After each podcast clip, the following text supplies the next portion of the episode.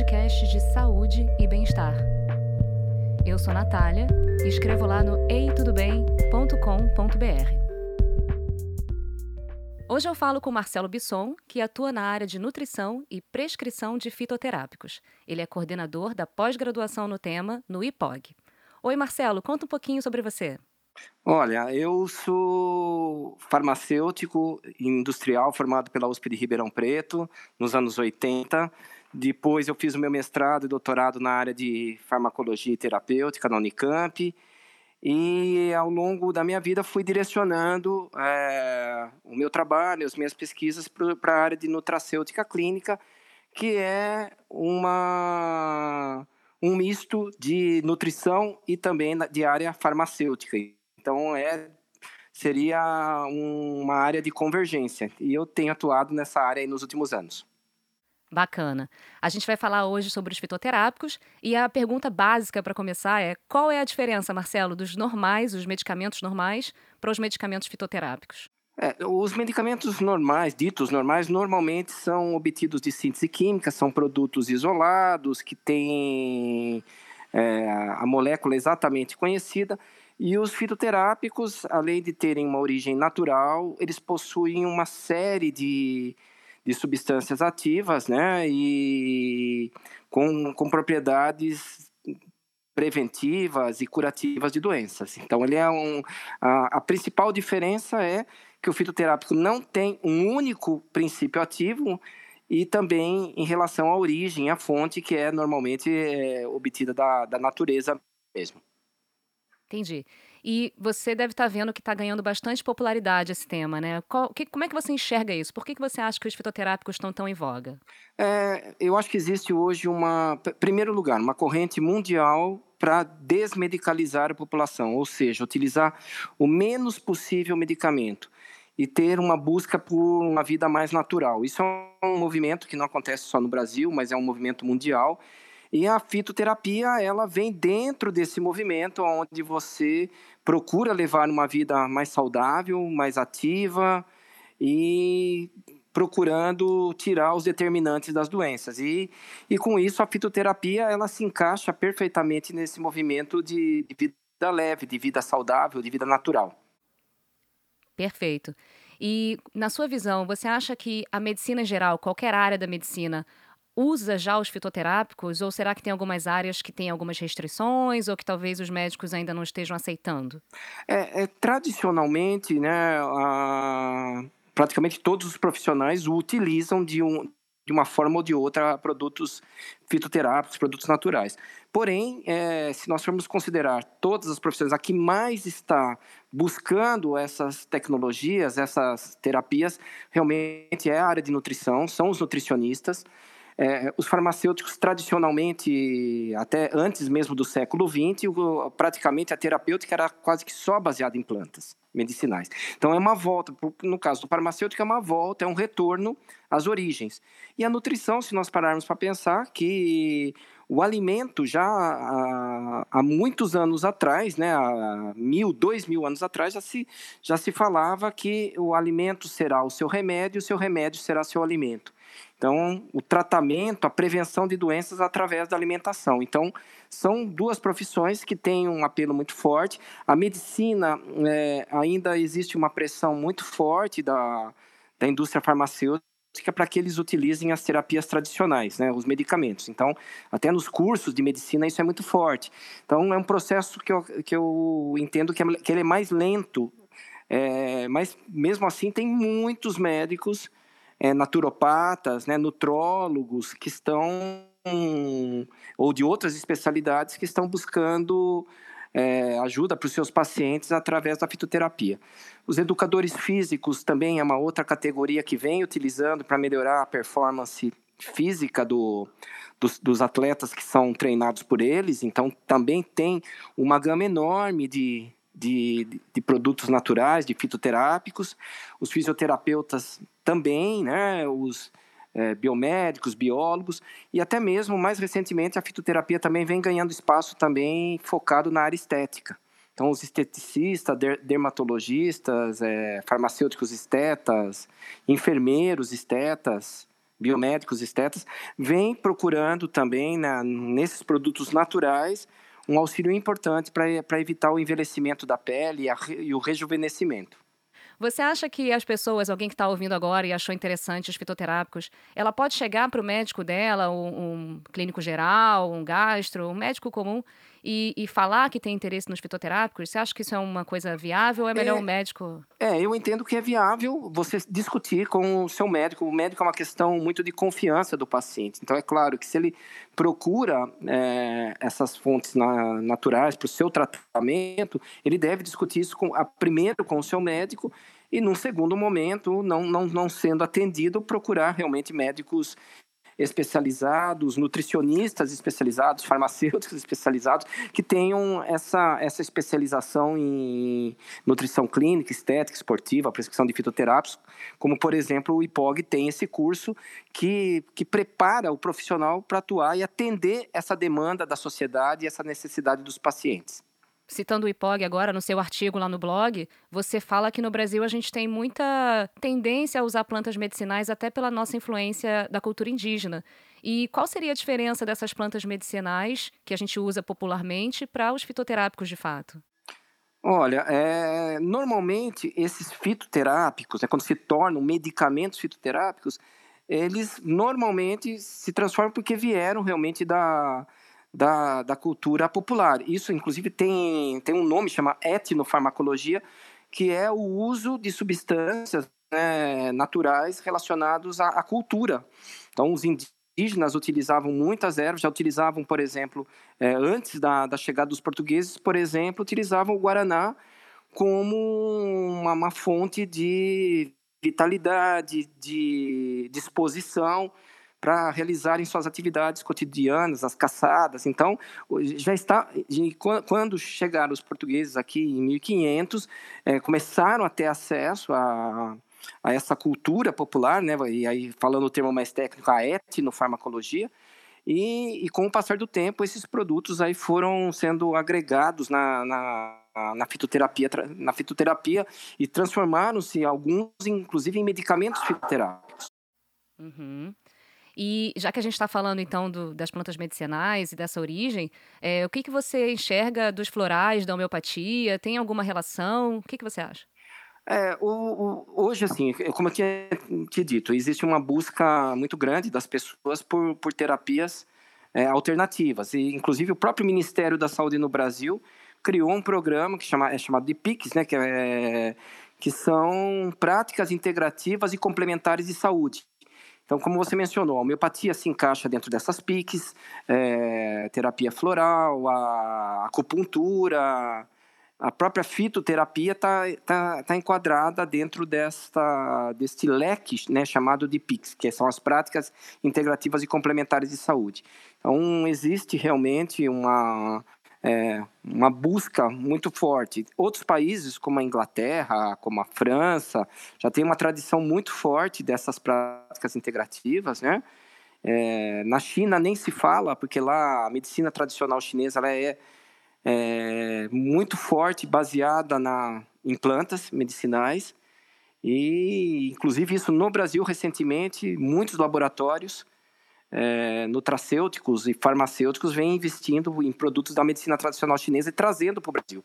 De tão forte que é o apelo, a necessidade, a busca das pessoas e também a busca pelos profissionais que querem atuar é, utilizando é, essas estratégias terapêuticas. Entendi. Então, só para é, ver se eu entendi bem, os florais e a homeopatia, eles são do mesmo grupo, mas eles são hum, tratamentos complementares? Não, não, não. Na verdade, são, são tratamentos complementares, mas não são... A homeopatia tem uma outra fundamentação, normalmente ela, utiliza, ela utiliza-se substâncias em diluições muito altas, né, é muito diluído, praticamente ela trabalha com energia. Então, é, é outro, apesar de a homeopatia utilizar é, produtos oriundos de, de, plantas, mas a, a, a, fundamentação é outra do que a fitoterapia tradicional, do que a nutracêutica clínica, que é, que, que é mais a, a minha área de atuação. E a terapia floral, ela é ela é oriunda também de um do país de Gales, de um, foi um médico chamado Dr. Bach, que no século passado é, através de experimentação de algumas plantas que cresciam na região do País de Gales, ele começou a utilizar nos pacientes e, e começou a notar os resultados que ele tinha em determinados é, quadros clínicos. Então, é, ela tem outra fundamentação também, tem outra, outra linha de, de atuação. Perfeito. Então, como os fitoterápicos se assemelham mais aos medicamentos tradicionais no sentido da, da concentração né, e da Isso. eficácia do resultado, você acha que tem alguns pontos que os tradicionais sejam mais eficazes ainda em alguns tipos de tratamentos? Olha, com certeza sim, né? Nós não podemos, é, hoje, se, se as pessoas perguntarem, dá para abandonar totalmente a terapia, a medicina tradicional, baseada em medicamentos? Eu diria que não, realmente. Por exemplo, antibióticos, o indivíduo tem uma infecção, uma pneumonia o tratamento de escolha é antibiótico mesmo. Eu, não, eu acho que nenhum médico em sã consciência iria tratar uma infecção grave, um paciente que está numa unidade de terapia intensiva, por exemplo, com, uma, com plantas medicinais. Embora você consiga fortalecer o sistema imunológico, você consiga trabalhar na, na, na, melhora das condições gerais do paciente, mas tem condições específicas que realmente se faz necessário o medicamento tradicional. Por isso que eu, eu entendo que a fitoterapia ela é, é, ela atua numa outra frente complementar à medicina tradicional. Uma, uma não exclui a outra. Isso que é o grande, ela não é uma terapia é, que se segrega, ela complementa. Ela, ela é uma linha de tratamento e muitas vezes tem pacientes que não respondem ao tratamento tradicional e podem vir a responder com o tratamento fitoterápico. E, e agora o outro lado da pergunta, né? Você acha que tem algum tipo de remédio comum da farmácia que poderia ser facilmente substituído por um fitoterápico e, e ser, ter um resultado melhor para o paciente? Existem alguns, é, alguns estudos científicos ainda, por exemplo, vou pegar uma linha, é, uma linha de que é, por exemplo, controle da, dos distúrbios relacionados a lipídios, a colesterol.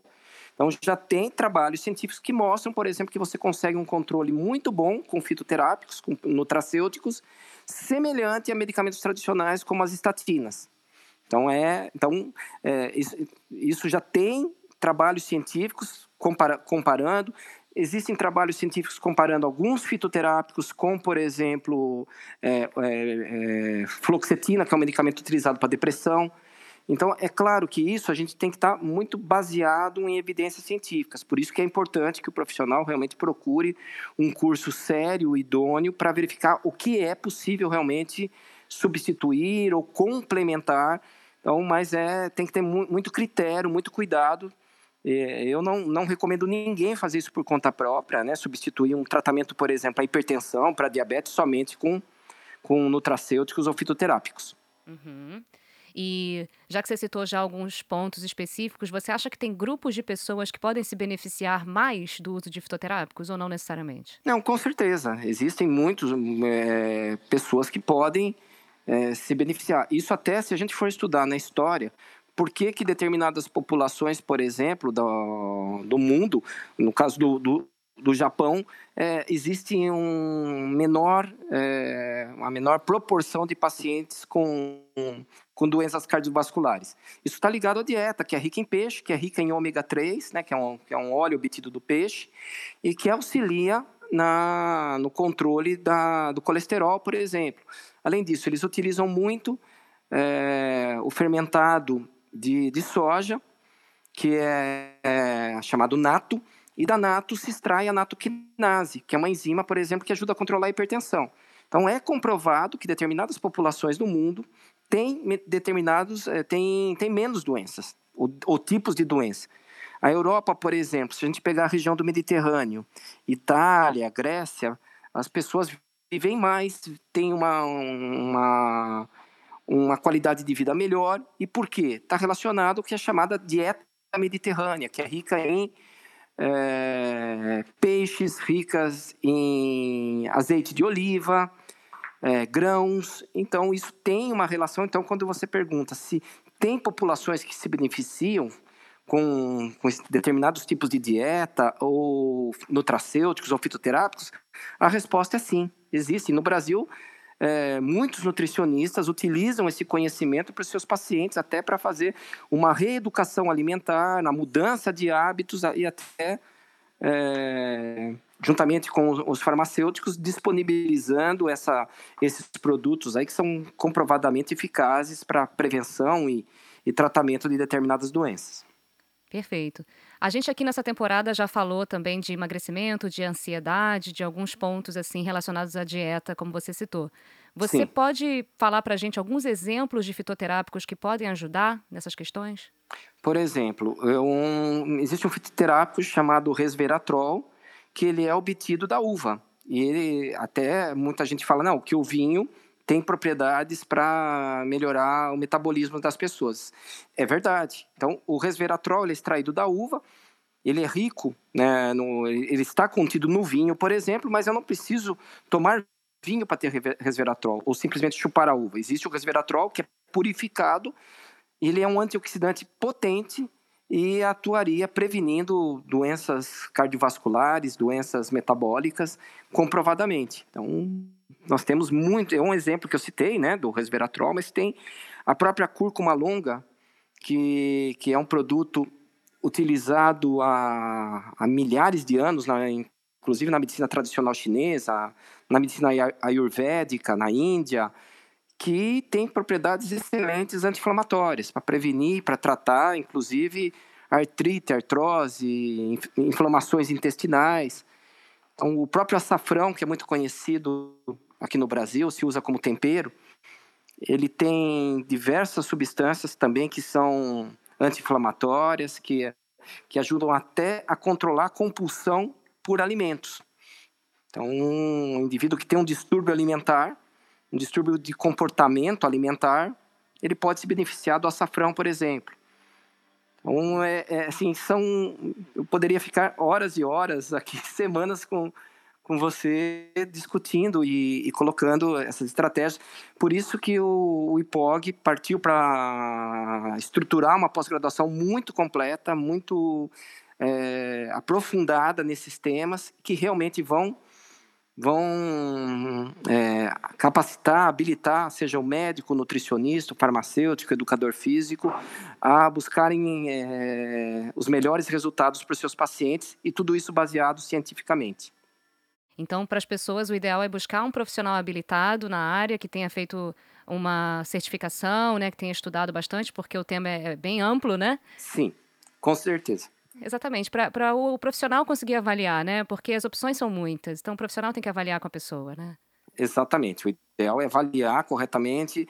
É, claro, não é proibido o autoconsumo, a pessoa é, é, é buscar uma literatura, buscar um livro, e ou buscar uma informação num, numa fonte confiável na internet e mudar um hábito alimentar ou colocar um eu dei o exemplo da cúrcuma existe até às vezes em supermercado a cúrcuma ali que pode ser colocada no alimento mas o ideal é realmente que ele busque um, um profissional de saúde que esteja preparado para dar a orientação correta, o, tem, o tempo de uso, a forma de utilizar também, e que acompanhe, faça a monitoração desse paciente. Maravilha, Marcelo. Muito obrigada novamente pela participação, por tirar as dúvidas aqui. E parabéns pelo seu trabalho e boa sorte no seu curso aí. Muito obrigado.